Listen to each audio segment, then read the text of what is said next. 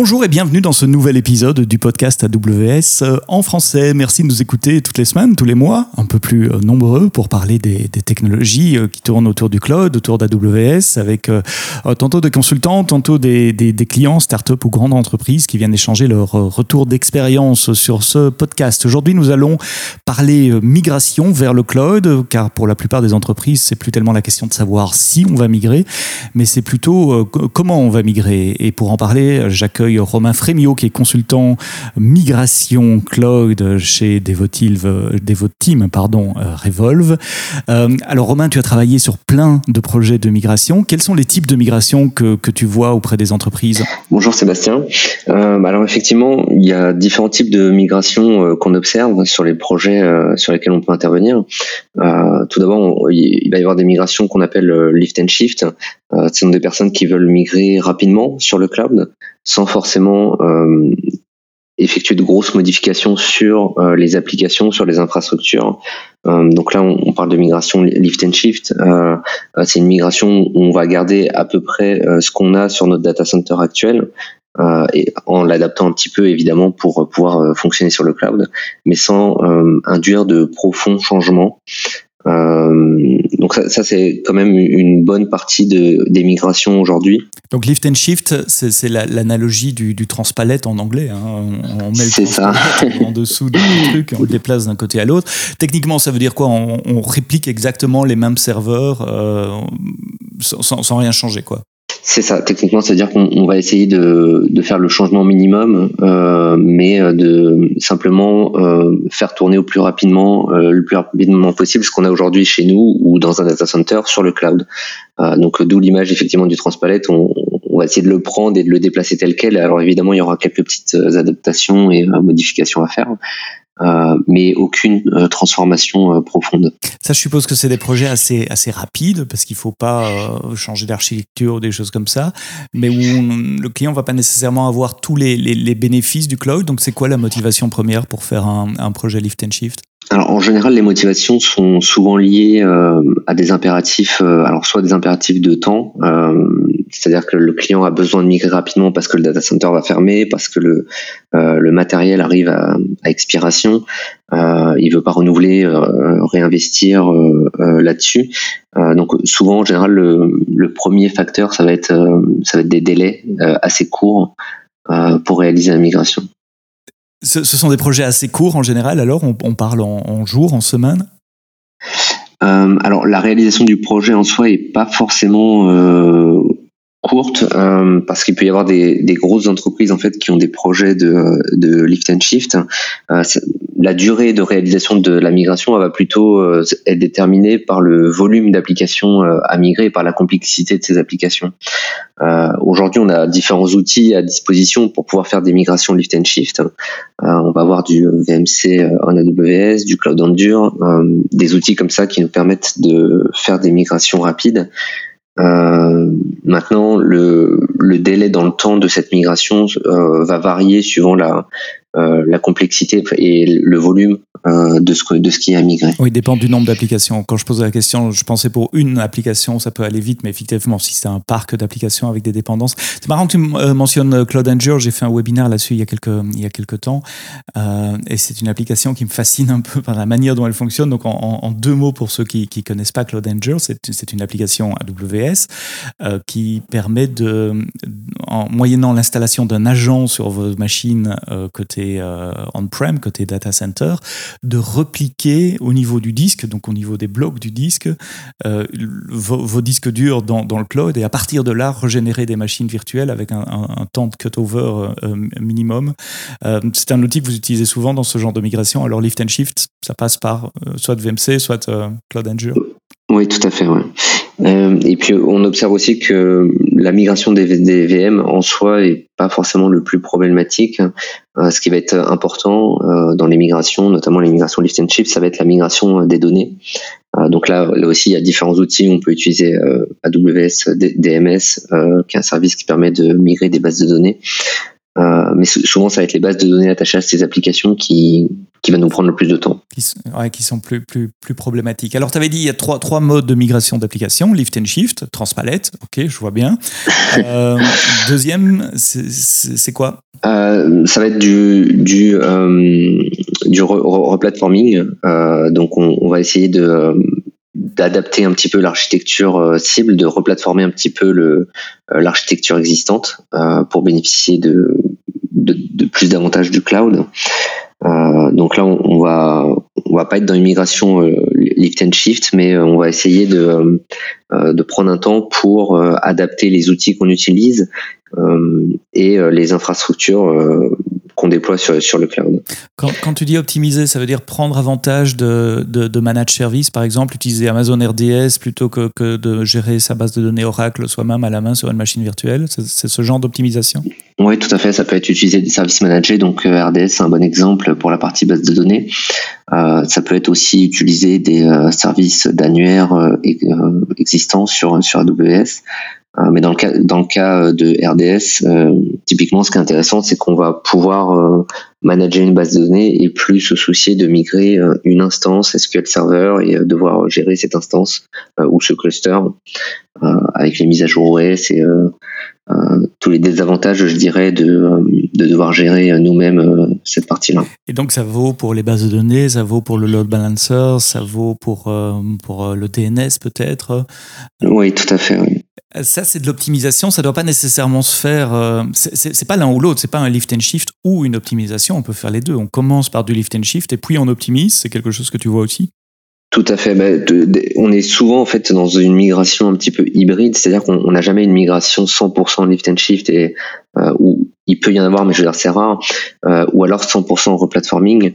Euh, souvent en fait, on va essayer d'adapter ce qui peut être transformé euh, plus ou moins rapidement et sans effort, ou suivant le, le temps dont on dispose, on va essayer de le faire au maximum.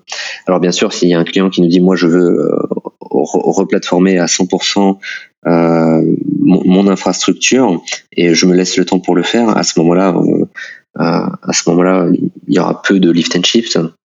Euh, mais ça va dépendre en fait de chaque euh, cas euh, applicatif et du temps dont on dispose. Oui, c'est une question de, de, de, choix du client finalement, du rythme auquel ouais. il, veut, euh, il, il, il, veut aller.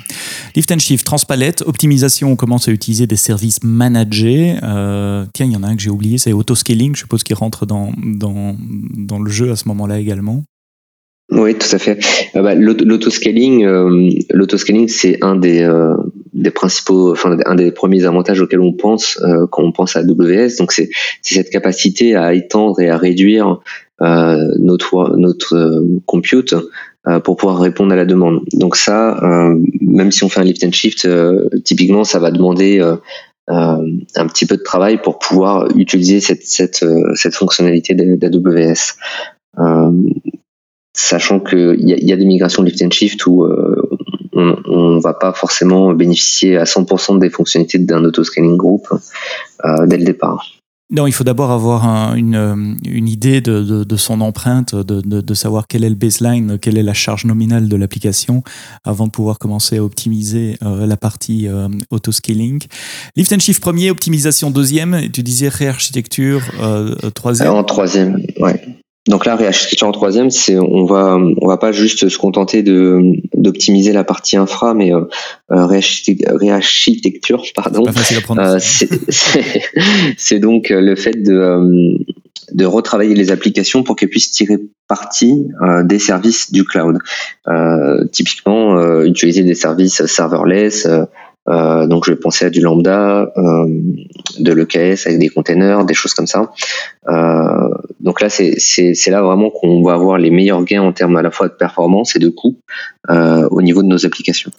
Ah oui, mais ça, ça demande vraiment du, travail en profondeur parce que là, on change l'architecture de l'application. On, on migre pas une application euh, trois tiers classique sur euh, sur IBM WebSphere vers, vers, du lambda comme ça du jour au lendemain. Je suppose que c'est là qu'on peut commencer à optimiser au niveau des bases de données aussi, utiliser Amazon S3, utiliser Amazon DynamoDB. Oui, tout à fait. Ouais. Et euh, donc bah, là, effectivement, c'est le scénario le, le plus intéressant en termes de gains, euh, donc financier, euh, performance, euh, optimisation. Par contre, c'est le scénario qui demande effectivement le, le plus d'efforts euh, qui va varier suivant euh, suivant les clients. Il y a des clients qui ont une certaine maturité déjà quand on les rencontre sur le cloud, euh, mais il va falloir à effectuer un travail en profondeur sur les applications et aussi que les équipes soient en mesure d'appliquer ces changements. Donc nous, on accompagne nos clients évidemment dans la dans la formation et la montée en compétences sur le cloud et dans cette transformation mais c'est des choses qui peuvent prendre plus ou moins de temps selon euh, selon la maturité du client. Tu as dit un mot important, tu as dit maturité, tu l'as répété deux fois d'ailleurs, c'est vraiment, Oui, tout à fait. Euh, parce que c'est vrai qu'il faut à ce moment-là, il faut plus voir le cloud comme un hébergeur où on met ses machines virtuelles, mais comme une infrastructure finalement et prendre avantage de cette euh, infrastructure. Donc ça dépend vraiment de, de du cycle de vie du client, ou de la maturité de l'IT du client. C'est ça, c'est quelque chose qui est très important pour nous. Euh, nous. nous. on voit le cloud, le cloud en fait comme une plateforme euh, euh, vraiment avec un terrain de jeu infini qui va nous permettre de faire un petit peu ce qu'on veut. Aujourd'hui, si on regarde les services proposés par AWS, il y en a, il y, a vraiment une multitude. On, on parle même de, de, use case avec des images satellites, enfin des choses assez extraordinaires. Et tout ça aujourd'hui, c'est à disposition des clients. Par contre, euh, ce nouveau terrain de jeu, euh, il faut juste en connaître les règles pour pouvoir euh, pour pouvoir y jouer. Et, c'est là que c'est important de, je dirais, de monter en compétence pour les entreprises sur sur le cloud, ce que ça implique. c'est une manière de penser différente, c'est une manière de concevoir les architectures de manière différente. Et ça, c'est important d'être éduqué, je dirais, à ces méthodes. Je travaille de temps en temps avec des startups et, les, auditeurs du podcast le, savent. On reçoit régulièrement des, acteurs de startups et pour eux, enfin, c'est pas une question de réarchitecture, mais quand on crée un nouveau produit, ben, on part sur cette architecture-là, serverless, euh, service managé au, maximum, comme, avec Kinai ou euh, avec euh, euh Smashed il y, a, quelques semaines dans le podcast pour les entreprises, tout n'est pas migrable. Euh, si j'ai un SAP, un, gros ERP, c'est pas le genre de, truc qu'on peut rechanger en, lambda. Euh, donc je suppose qu'il y a un paquet d'applications, je vais dire sans, sans aucune euh, côté péjoratif, legacy qu'on va qu'on va pas trop touchés, qui resteront en lift and shift, peut-être avec un peu d'optimisation au niveau DB. Et puis certaines applications qui, peuvent être réarchitecturées. Tu, as une, topologie des, des, ou un pourcentage. Euh, Qu'est-ce que ça représente, cette partie réarchitecture dans, un projet de migration? Alors en général, c'est un, un, faible pourcentage des, euh, euh, des, applications euh, parce que ça demande plus de temps. Euh, tout simplement, euh, architecturer une application, ça, va demander plus de temps pour pouvoir le faire. donc les entreprises en général, elles veulent aller vite, elles veulent pouvoir démarrer sur le cloud et optimiser par la suite.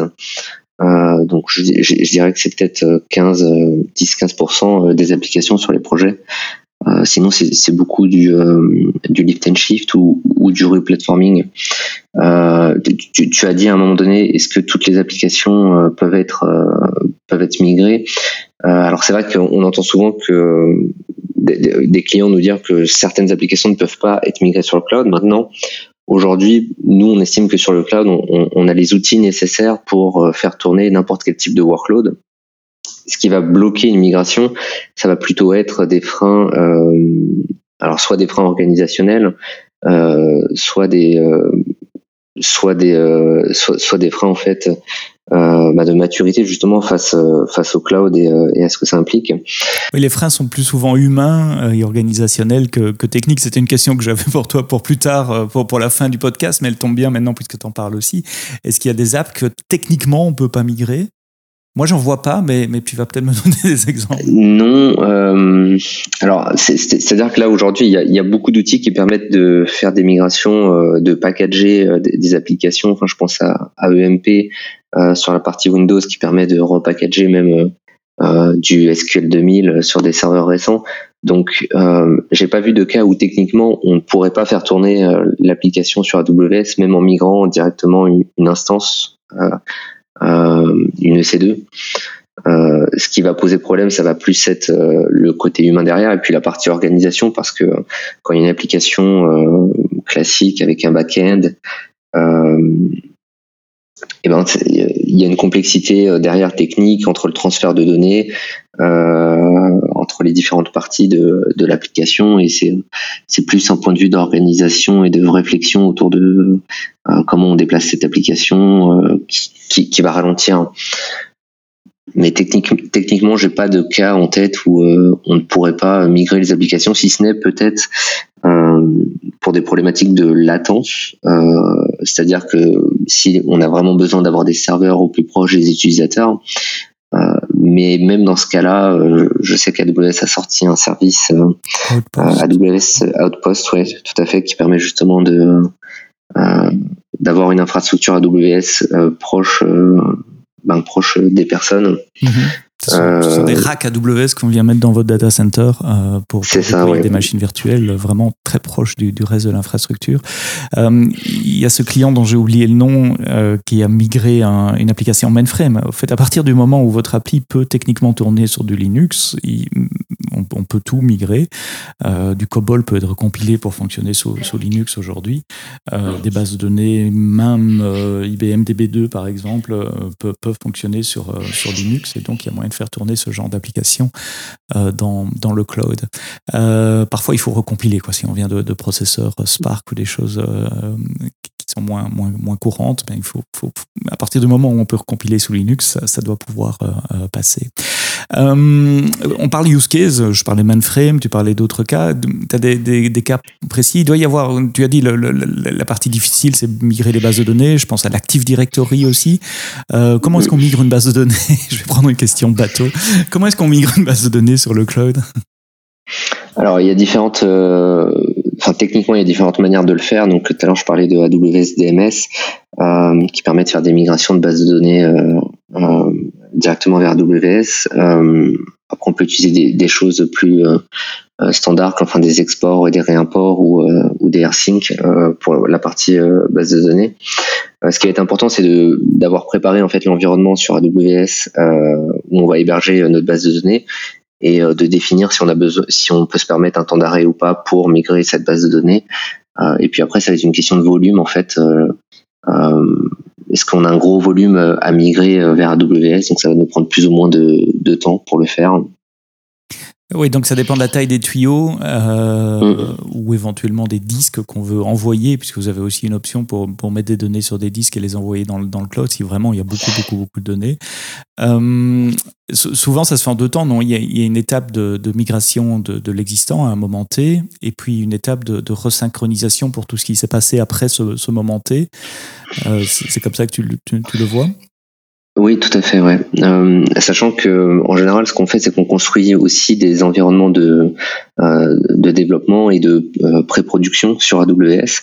Euh, l'intérêt en fait d'aller sur le cloud, c'est qu'on va euh, donc on va utiliser les, les bénéfices de, de, cette plateforme, mais on, va aussi rajouter nous tout notre savoir notre savoir-faire sur l'automatisation, et donc on va être en mesure d'automatiser le provisionnement de l'infrastructure et des applications sur le cloud. Euh, ce qui fait qu'on va pouvoir, euh, un environnement de production, on va pouvoir facilement euh, déployer un, environ, un, environnement similaire à la production pour avoir une pré-production, euh, un environnement de développement. Et c'est en général ce qu'on fait justement pour éprouver les, euh, les outils de CI/CD et d'automatisation. Pour pouvoir tester Donc, tout cela. C'est ça. ce qui fait que quand, quand, quand, tu déploies quelque chose en production, bah ça, ça va être ça va être de manière automatisée, mais surtout ça va être une application qui a traversé d'autres environnements similaires sur AWS euh, avant d'arriver sur euh, sur la production. Et sur les bases de données, euh, on va pouvoir faire la même chose. On va pouvoir déployer une base de données similaire sur un environnement de test pour s'assurer que on est dans un fonctionnement attendu. et puis ensuite, après, effectivement, pour migrer la, une base de production, on va, faire une synchronisation. Pour répliquer euh, l'équivalent des données. Euh, et puis euh, il y a un moment de bascule où, où effectivement, au lieu de passer par un point A, on passe par un point B. Alors moi, je pense toujours au cas les plus compliqué, c'est qu'on peut pas arrêter la base de données et qui c'est vraiment du 24 sur 24, 7 jours sur 7, on n'arrête pas. je suppose que ça n'arrive pas si fréquemment que ça. L'immense majorité des bases de données ont une fenêtre de maintenance qu'on peut arrêter, c'est correct? Oui, oui. en général, il y a peu de cas où on peut on peut pas s'autoriser ne serait-ce qu'une minute de d'interruption.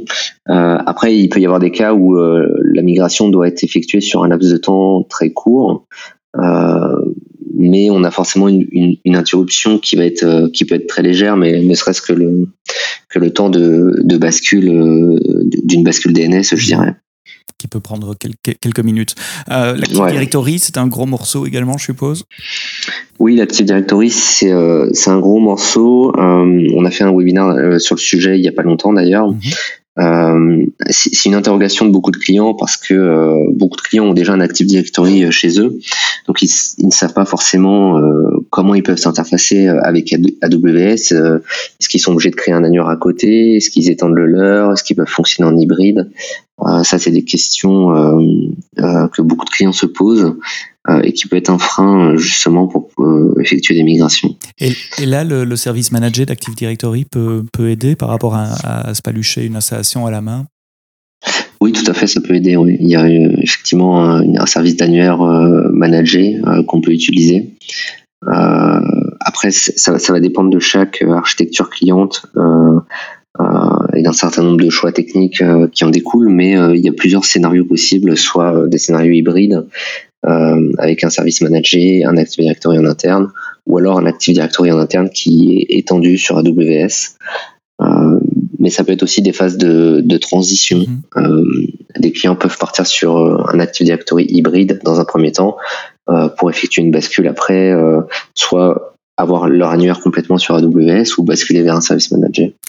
Et les licences, parce que si ce sont des licences par poste, je suppose que ça pose pas beaucoup de problèmes, mais il y a beaucoup de licences euh, aujourd'hui qui sont par CPU ou par vCPU. Alors évidemment, il y a les classiques, les Windows, les Oracle, mais, ça peut être des packages euh, métiers, euh, financiers et, autres.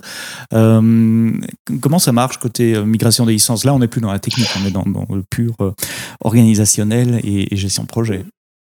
Alors justement, ça c'est une question qui revient assez souvent euh, juste après, en général, la question de combien ça va me coûter.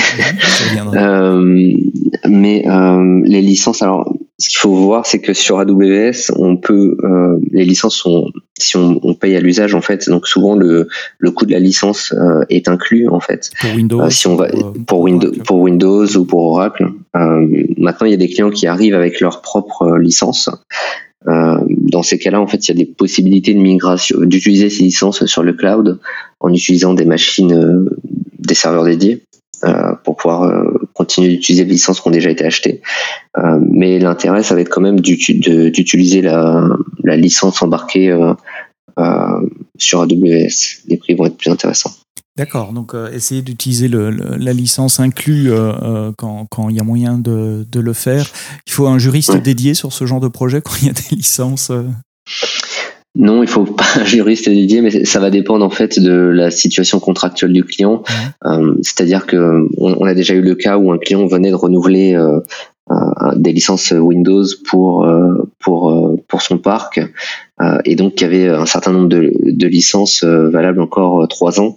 Euh, bah dans ce cas-là, effectivement, les licences sont déjà payées. Et là, il y a un, y a un calcul à faire en fait euh, euh pour pouvoir continuer. Qu'est-ce qui est le plus rentable. Est-ce que je continue d'utiliser ces licences-là et je pars sur des machines euh, dédiées ou euh, ou pas? Mais à ce moment-là, je perds je perds l'argent que j'investis sur, euh, sur des licences. C'est vrai qu'il y a cet aspect de, de machines dédiées, de, de, CPU pour les licences qui sont physiquement attachées au, au, CPU physique de la machine. Vous pouvez démarrer des, des virtuelles machines dans le cloud qui sont sur des, des, machines dédiées pour vous et donc vous pouvez contrôler le nombre de, de CPU sous-jacents. En général, on fait ça pour des questions de, de licence, en effet. Euh, tu as mentionné quelque chose euh, de très important euh, sur ma question licence, coût. Je suppose que quand euh, vous allez voir un, un, DSI en disant ben voilà, on va vous proposer de migrer une partie de votre infrastructure vers le cloud, la première question c'est que, quel est l'avantage et combien ça va me coûter? Il y a deux aspects dans ma question. Il y a le coût de la migration lui-même et puis estimation des coûts une fois que la plateforme sera dans le cloud. quels sont les outils que vous utilisez ou les méthodes que vous utilisez pour répondre à ces questions? Alors sur le coût, donc effectivement ça c'est une question qu'on a à chaque fois ou au moins euh, euh, deux fois sur trois. Euh, c'est assez difficile de donner un coût sur AWS, sachant qu'on va on va replatformer ou réarchitecturer notre infrastructure ou nos applications. maintenant, on est capable de donner une première fourchette, un premier coup en fait dans une migration, dans le cadre d'une migration lift and shift. Euh, sachant que c'est pas le scénario, euh, c'est là où on, est vigilant avec nos clients, on, les informe bien sur le fait que c'est pas forcément le scénario qui va être le plus intéressant euh, financièrement, où on va y où on va dégager la plus grosse optimisation. parce qu'on va pas utiliser les, services managés, on, va utiliser des services qui coûtent peut-être un peu plus cher.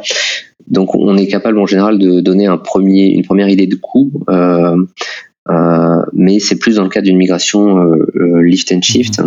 Mhm. donc là, par exemple, on va estimer le nombre d'instances qu'il faut pour faire tourner l'infrastructure cliente, sachant que même dans une migration lift and shift, on, a des optimisations de coûts avec des instances réservées qui vont nous permettre d'avoir des bah, un prix dégressif en fait suivant si on réserve un type d'instance sur un an ou sur trois ans. il y a aussi des saving plans d'AWS euh, donc voilà, on peut donner une première enveloppe qui peut être intéressante aussi par rapport à ces petites optimisations-là. Euh, mais quand on donne cette enveloppe au client, on met toujours des pincettes, c'est-à-dire qu'on dit ok, ça peut vous coûter ça si vous migrez tel quel. Euh, maintenant, nous, on pense qu'il peut y avoir telle ou telle optimisation sur votre infrastructure, et là, ça se mesure euh, une fois qu'on a fait cette transformation. Euh, si on va utiliser par exemple un service comme Lambda, on peut pas vraiment savoir à l'avance. Euh, ça va être difficile d'estimer à l'avance euh, le coût que ça va nous coûter, sachant qu'on n'utilise pas aujourd'hui ce service. On ne sait pas combien de requêtes on va on va avoir besoin pour faire tourner notre application. Euh, donc il va falloir poker un petit peu, enfin faire un faire une un, un pilote pour pouvoir avoir des projections. En fait, donc je, reviens aux trois phases du début, le lift and shift, l'optimisation, la réarchitecture. L'estimation de coût est la plus précise probablement pour la première et au plus on, s'éloigne d'une infrastructure euh, classique avec des virtual machines, etc. Au plus c'est difficile d'estimer euh, le coût sans, sans, avoir essayé, sans avoir fait un petit modèle pour essayer de comprendre euh, les, relations entre les différents services. Tu parlais de, saving plans et de reserve instance. Souvent, et, j'ai déjà fait des podcasts sur l'optimisation de coûts et le FinOps, où la leçon, c'est de dire on ne fait pas ça dès le début du projet. Il faut d'abord stabiliser, voir combien de virtual machines on aura besoin pour pouvoir justement faire ces réservations et pas réserver trop ou trop peu. Euh, donc c'est pas quelque chose que vous faites en début de projet lift and shift. Je suppose que vous attendez après après quelques mois d'utilisation. Alors oui effectivement donc la partie euh, réservation d'instances euh, effectivement c'est quelque chose qui nous engage sur un an ou sur trois ans euh, à moins qu'on soit dans, on, est déjà tombé dans des use cases où euh, euh, le périmètre est clairement défini, on sait qu'on fait une migration lift and shift, que c'est ce type d'instance-là qu'on va utiliser. Euh, dans ce cas-là, on, va pouvoir faire, utiliser des instances réservées sur une, partie du, au moins du parc dès le début. et puis sur l'autre partie, on se laisse la souplesse de, de pouvoir moduler. maintenant, même si les saving plans et les réserves d'instances, c'est pas quelque chose qu'on va mettre en place dès le début, nous on essaye d'intégrer dès le départ euh, du FinOps et de la sécurité. Euh, c'est-à-dire euh, essayer de penser l'architecture pour qu'elle soit le, plus optimisée d'un point de vue d'un point de vue financier dès le départ réfléchir à comment on va utiliser les auto-scaling groups le type d'instance il y a, quelques petites optimisations techniques qui, si on, les réfléchit euh, au départ du projet, vont nous permettre de faire des économies par la suite. Dès le départ, c'est ça, c'est une approche assez intéressante pour euh, inclure la, composante coût dès le début d'un projet. Dernière question technique, c'est quel est le périmètre d'une migration Est-ce qu'on migre application par application, département par département? En lift and shift, c'est peut-être serveur par serveur. par où on commence? Quel, euh, par où on commence Donc ça, ça, ça, va dépendre du contexte. Alors ce qu'il faut voir, c'est que hum, chaque migration, enfin l'enjeu de chaque migration applicative euh, va être lié à deux facteurs. Ça va être le, la criticité du business et la complexité technique.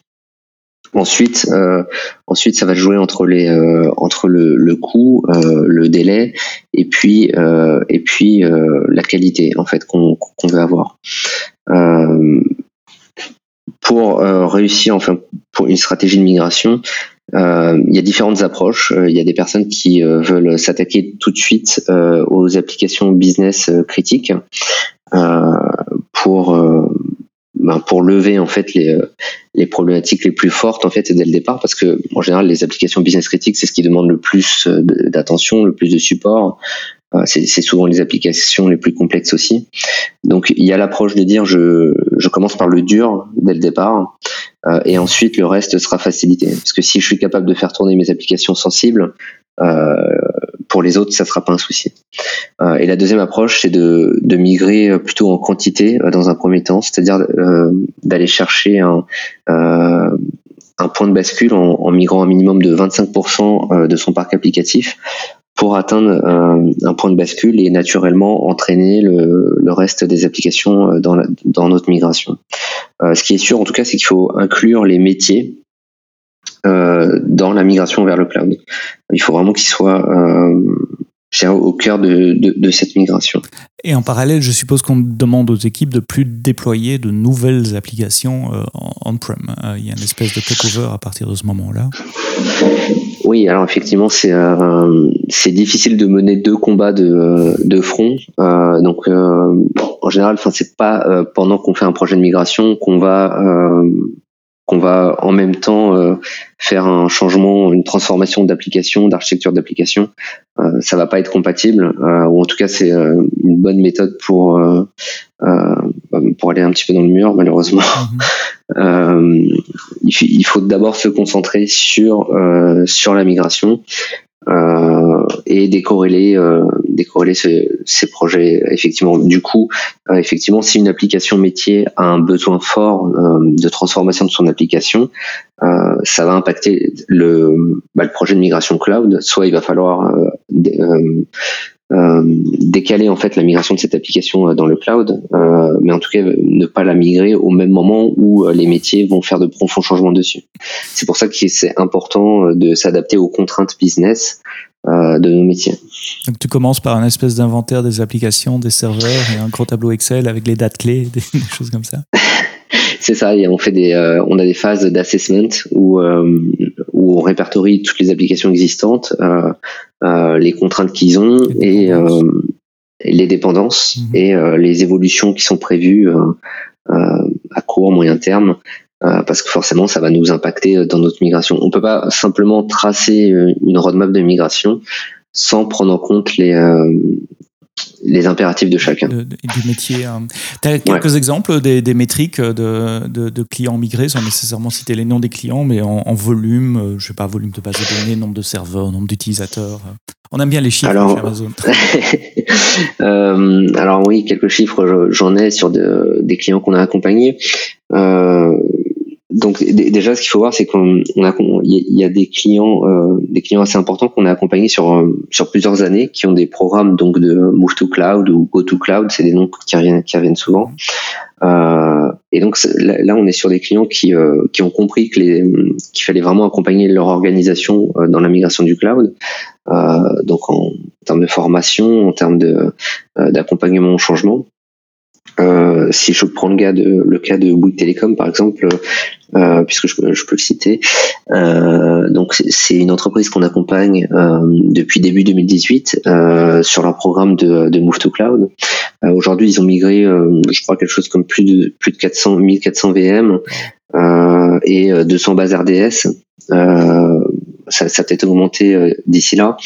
donc c'est des volumes assez importants. Euh, maintenant, c'est des migrations qui euh, euh, bah, qui ont commencé déjà en 2018. Ils ont pris le temps de de mettre en place les briques nécessaires pour accompagner cette transformation, changer leur manière de, de, travailler en interne avec les métiers et, et accompagner les différentes équipes justement pour justement pour pouvoir scaler et et faire cette migration. Oui, sur des systèmes d'information qui sont aussi énormes que ça, des projets de migration, ce sont des projets qui peuvent euh, s'étaler sur plusieurs années.